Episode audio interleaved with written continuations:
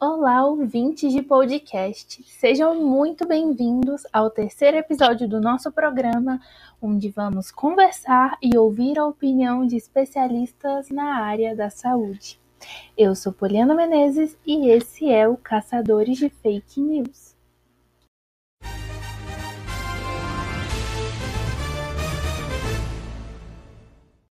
Pesquisadores e autoridades de saúde temem que os ataques às vacinas e o aumento da circulação de fake news relacionadas à mesma comprometem, em certa medida, os esforços para imunizar a população, garantindo o avanço contra a doença e diminuindo a propagação de casos da pandemia de Covid-19 na qual estamos enfrentando.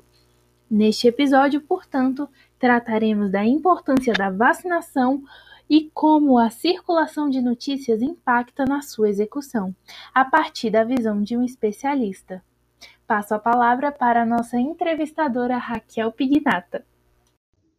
A primeira entrevistada de hoje é a doutora Jusileide Pereira, graduada em enfermagem e atualmente gerente de enfermagem. Seja bem-vinda a este podcast. Então daremos início agora à nossa entrevista.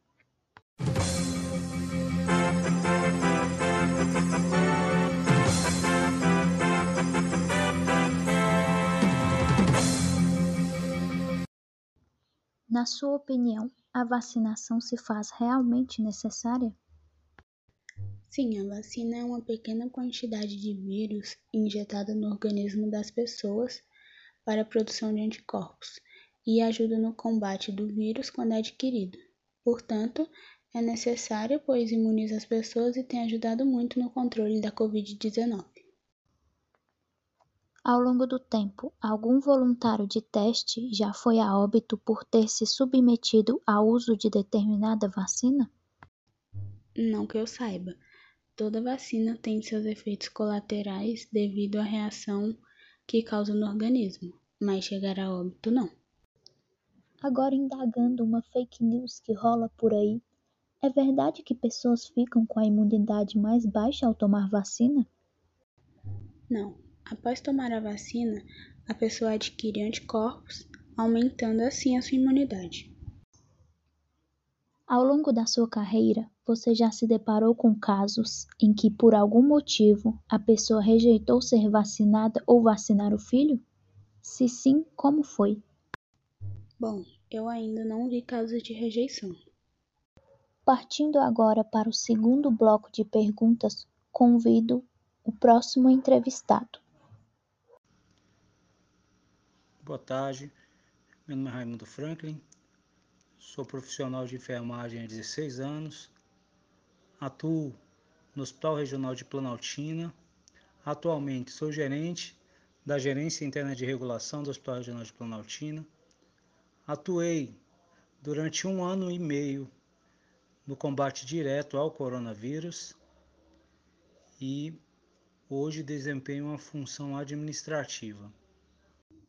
No contexto atual de pandemia a qual estamos enfrentando, qual a importância da imunização? De suma importância a imunização. Nós temos visto países da Europa, né, inclusive está em andamento competição de futebol europeu, onde já temos é, é, torcida nos estádios, né? E vários países europeus, inclusive parte dos Estados Unidos, já está aberto por conta da imunização. E também nós podemos pegar os números, né? Números e vemos que a vacinação nesses países que está bem adiantada, o número de casos e mortes reduziram demais, né? Então, a imunização é de suma importância no combate ao, a esse novo coronavírus, né? Então, é, eu acredito que vacinar é de suma importância. Qual a sua opinião a respeito da desinformação acerca de medicações e saúde que circulam nas redes? Infelizmente, nós temos essa, esse, esse fenômeno, né? esse triste fenômeno que é a desinformação. É, é, triste. As pessoas elas não buscam fontes, elas não buscam é, estudos, elas não leem, elas só recebem as informações muitas das vezes falsas, e absorve essas informações como se fossem verdadeiras. Então, assim, é, o que nós, como brasileiros, como pessoa a ser informadas, temos que fazer? Receber informação, checar essa informação em vários veículos, tanto de comunicação quanto de ciência, e aí sim absorver ou não essa informação.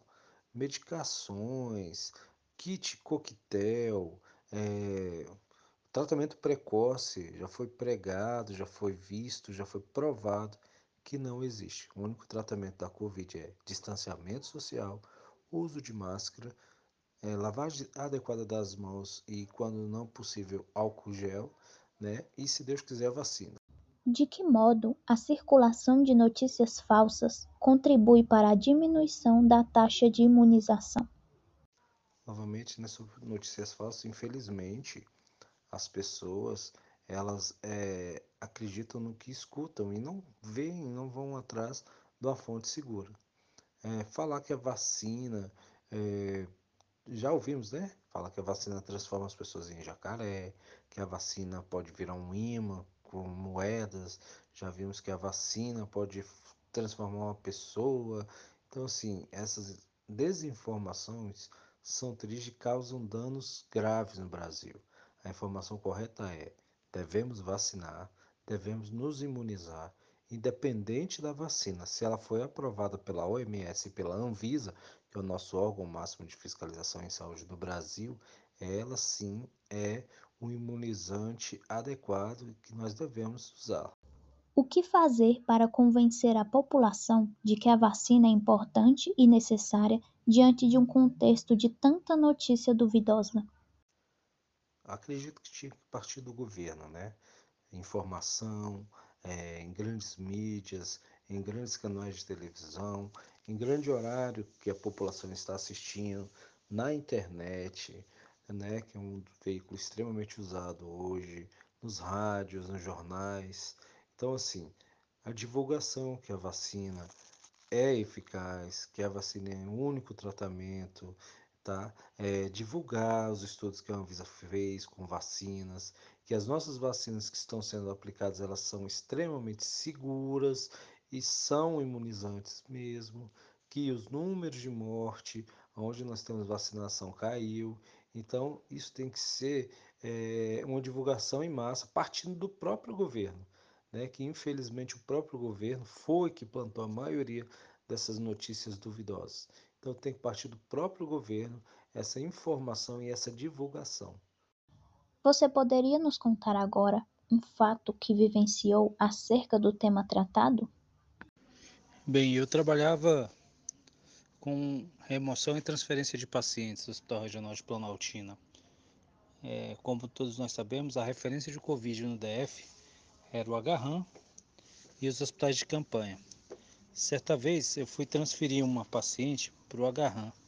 Chegando onde ela estava, muito cansada, né, muito debilitada com a Covid, e ela estava muito choro, chorosa também, chorando. E eu perguntei o que, que tinha acontecido. Ela disse que tinha acabado de falar com a filha dela, que era uma garotinha de 7, 8 anos. E ela estava muito nervosa. Eu tentei acalmar ela e falei que para onde a gente estava indo era melhor, porque o tratamento era direcionado somente para o Covid. E ajeitei ela na cadeira de rodas, coloquei o oxigênio nela e fomos até a ambulância. Na saída do hospital, lá estava a filhinha dela chorando muito, chorando e ela quando viu a filha também começou a chorar e sem poder abraçar, sem poder chegar perto, sem poder pegar. E aí a, a filhinha dela olhando, e eu coloquei ela dentro da ambulância, ajeitei tudo, liguei o oxigênio.